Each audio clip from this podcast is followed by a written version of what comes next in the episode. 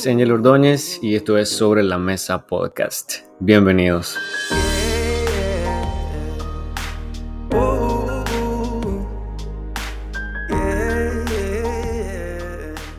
Continuamos con nuestro recorrido en ese Nuevo Testamento y ya acabamos de terminar en el episodio anterior, carta de Romanos, la epístola del libro de Romanos. Y hablando sobre eso, este, me llena mucha alegría poder compartir con ustedes, así que pónganse muy cómodos porque vamos a continuar con la primera carta de Corintios. Esta carta fue dirigida a unas personas eh, que tenían un contexto de vida súper eh, interesante. Hablando sobre eso, eh, quiero compartir que la ciudad de Corinto era una, una, ciudad portuaria, de hecho tenía un lugar estratégico y también había muchísima eh, diversidad de culturas, pero además de religión. Había muchísimos templos que eran dedicados a dioses griegos y a dioses romanos, etc. Ok, entonces hablando sobre esta carta, eh, fue escrita cuando Pablo estaba en Éfeso. Eh, Pablo conocía muy bien esta ciudad, la recorrió durante su segundo viaje misionero. Entonces, él estuvo aquí ministrando aproximadamente por unos dos años y dice la palabra que muchos hechiceros en esta ciudad se convirtieron. Entonces él les escribe eh, desde Éfeso, eh, más o menos aproximadamente en el año 55 después de Cristo. Eh, muy probablemente se escribió antes que la carta de Romanos. Entonces aquí vemos algunos datos interesantes. Eh, el propósito de esta carta era, Pablo quería contestar algunas preguntas que la iglesia tenía. Y ya nos vamos a enterar porque no solamente tenía preguntas, sino que había muchos problemas que estaban sucediendo dentro de la iglesia. Entonces aquí nos vamos al tema. El tema de la carta es el comportamiento del creyente. Dentro de esto vamos a ver ahorita cuatro problemas por los cuales Pablo eh, les escribe y también le habla un poco de por qué es el error, cuál es el problema de tener esto y qué posible solución, cómo lo podríamos eh, sobrellevar ese, este problema. Entonces, el primer problema es las divisiones en la iglesia. Aquí había algo súper interesante. Eh, la iglesia tenía eh, unos cuantos años ya de existir y habían pasado varias personas por ahí. Había pasado Pablo, había pasado Apolos, habían pasado algunas personas por ahí. Entonces cada persona, cada miembro tenía un líder favorito y entonces había una división. Y Pablo les menciona, en realidad para leer todos los problemas nos demoraríamos un poquito más de tiempo, los podrían ver, está desde el capítulo 1 eh, al 1.10 hasta el 4.21 encontramos este problema, las divisiones en la iglesia. Y Pablo les menciona que las divisiones ocurren por tres razones. Número uno, ensalzar la sabiduría humana. Número dos, ensalzar al hombre. Y número tres, rechazar la autoridad apostólica de Pablo. Pablo aquí les menciona que el centro de la iglesia es Jesucristo, la cabeza de la iglesia es Jesucristo. Sin embargo, ellos estaban poniendo personas sobre eso. Estaban poniendo la enseñanza, estaban poniendo quién era más popular para ellos como más importante.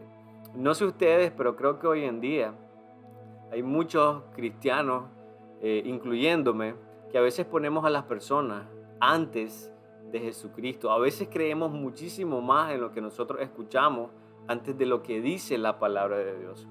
He visto, de hecho, ¿verdad? Muchas iglesias que el pastor es casi, eh, lo idolatran, me explico. Cuando en realidad el centro de la iglesia, la cabeza de la iglesia, es Jesús. Entonces Pablo les dice, ustedes eh, tienen este problema porque están enfocados en el hombre y tienen que buscar la solución, que la solución es sencilla, saber que no pertenecemos a nadie, el único que nos compró fue Jesús. Ese es el primer problema de cuatro. Vamos a ver el segundo, la falta de disciplina en la iglesia. Ahora, si ustedes van a la carta, van a encontrar cuáles eran los problemas específicamente. Yo se los puse en una forma muy general porque hay problemas específicos. dentro de la carta. Entonces, el segundo, falta de disciplina en la iglesia. Hasta el capítulo 5, del 1 al 13, vamos a ver que estaban sucediendo varias cosas que hoy en día la hemos visto también, pero en ese momento estaba sucediendo este tipo de problemas. Habían problemas sexuales, habían problemas, bueno, sería mejor que lo lean si ustedes quieren, pero era un relajo. De hecho, uno de los problemas que había era que un hijastro se estaba, estaba teniendo relaciones sexuales con la madrastra. Eh, y ustedes lo pueden revisar en realidad. Hay problemas eh, súper, súper eh, gruesos de ahí. La solución a este problema, y Pablo se la explica muy clara en ese capítulo 5, y él les dice, apártense de esta persona que estaba cometiendo este pecado. ¿Ya? El fin, el propósito de hacer esto era para que esta persona se arrepintiera y volviera al camino. Y luego, ¿verdad? Al parecer parece que funcionó, porque más adelante nosotros podemos leer que sí funcionó de forma positiva el hecho de que los hermanos le hicieron ver eh, el mal que él estaba haciendo. Ok, este es el segundo problema. Como les digo, lo estoy generalizando porque hay, más, hay problemas específicos que están ahí.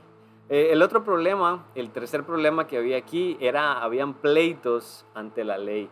Las personas, los miembros de la iglesia, estaban teniendo problemas entre ellos y no los podían resolver. Entonces lo que hacían era que se iban a los juzgados y ahí ellos buscaban cómo resolver los problemas. Esto daba todo un mal testimonio respecto a lo que era la iglesia.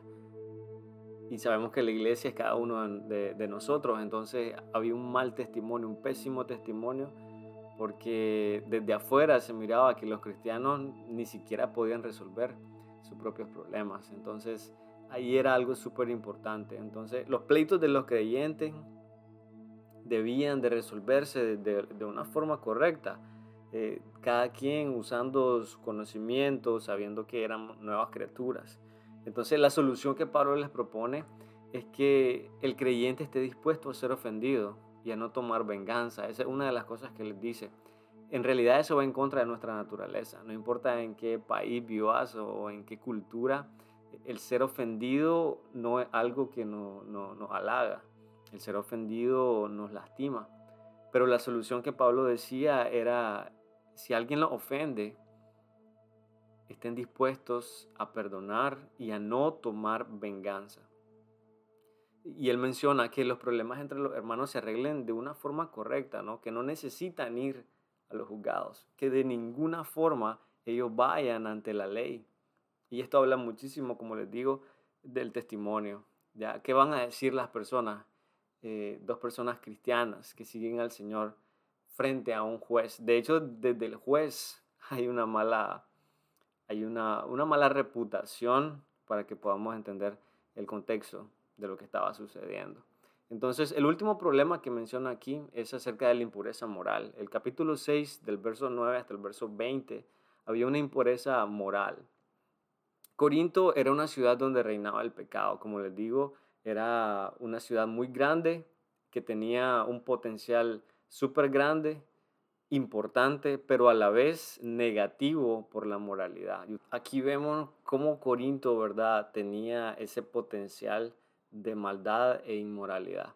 Eh, Pablo tuvo que enseñar muchísimo acerca de la moralidad. Ahora, lo que sucedía era que eh, Corinto, la influencia que tenía, también había dentro de la iglesia estamos claros que el contexto de donde están las iglesias influye en eh, lo que sucede dentro de las iglesias. ¿Por qué? Porque las personas que llegan a la iglesia o que pertenecen al cuerpo de Cristo vienen de ese ambiente, de ese ecosistema.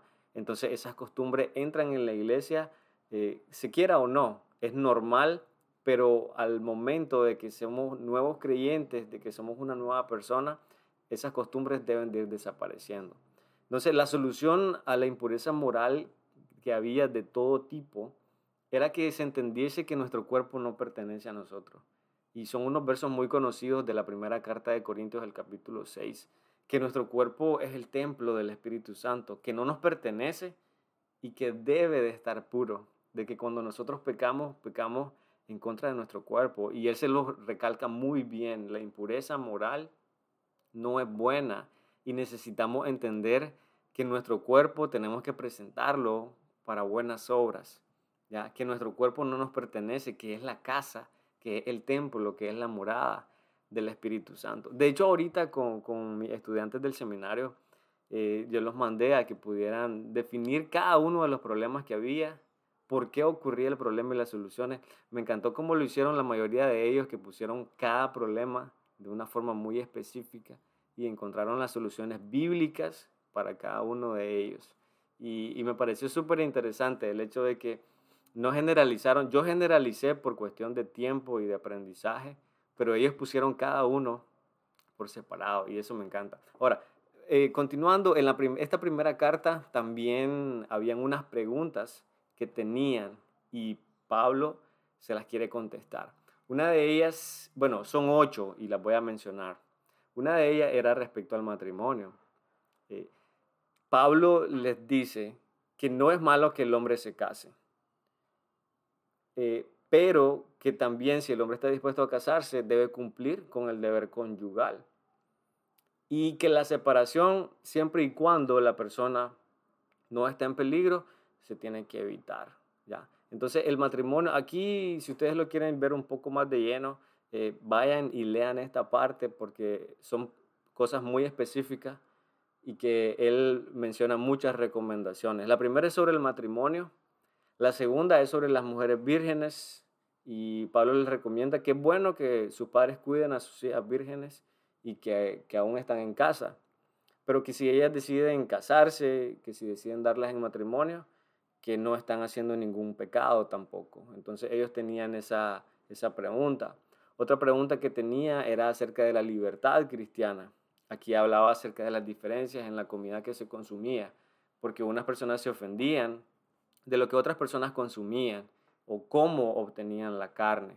Entonces Pablo les dice que la base de todo es el amor, que Dios había creado todo y que de ahí debe partir cada una de nuestras acciones a través del foco del amor. También habla sobre otra pregunta que tenía la, mujer, el papel de la mujer en la iglesia.